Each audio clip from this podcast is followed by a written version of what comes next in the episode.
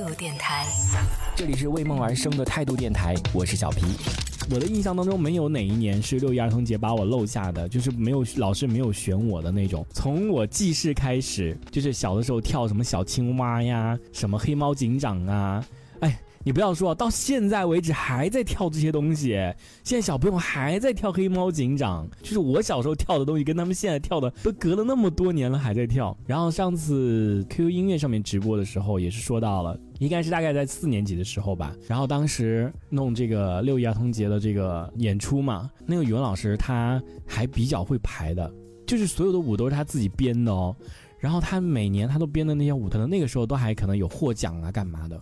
然后他当时就编了一个 草原英雄小姐妹，有点蒙古族的那那种舞吧，那那种元素在里面。然后就提前一个月就开始排练，每天放学就开始排练，一直排练到我们比如说四点钟放学，可能都排到五六点钟回家吃饭，就排练到很晚，就一个月都在不停的排练，每天都排练，每天都排练。然后结果最后临到演出的时候，结果发现我穿不上的衣服。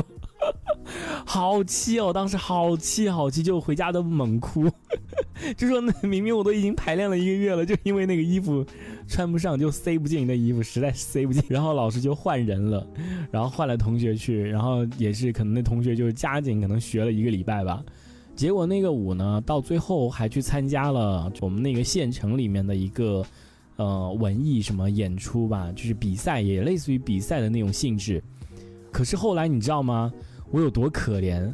我就在那个因为那个服装的问题把我换下来之后呢，然后又临时成立了一个，就是我不知道那个是快板还是什么，它不是快板，它就是反正也是像打节奏的一样的那个东西，它有两两半像贝壳一样的那种东西，然后你就不停的摁，不停的摁，它会有那种节奏，就是类似于什么，我我忘记那种表演的形式叫什么了。比如说他说一句话，然后到后面最后会有一个人重复他最后结尾的那两个字，嗯，奇夸党的领导好，就那小品里面奇夸党的领导好，最后一个人就。是说领导好 什么什么，就类似于这种的哦。管现在想想，真的跨度太大了吧？我从那个草原英雄小姐妹那个主要的舞蹈舞蹈演员替换下来，变成这种这个演出。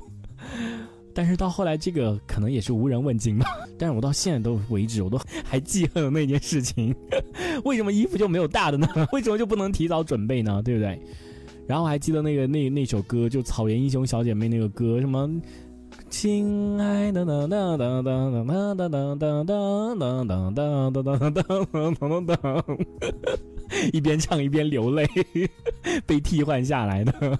那个时候反正是觉得六一儿童节还是挺开心的，因为就会有一个很大的一个那个礼堂。到了这个演出这一天，然后爸妈呢也会去，就是家长都坐在下面看呐，然后我们在上面表演，然后也会。评比啊，打分啊什么的，就还是挺有荣誉感的一件事情。然后每个人都化妆也是化的那种很红的那种，你知道，就是很小孩的那种妆，然后涂了那个口红都是 都是这样子。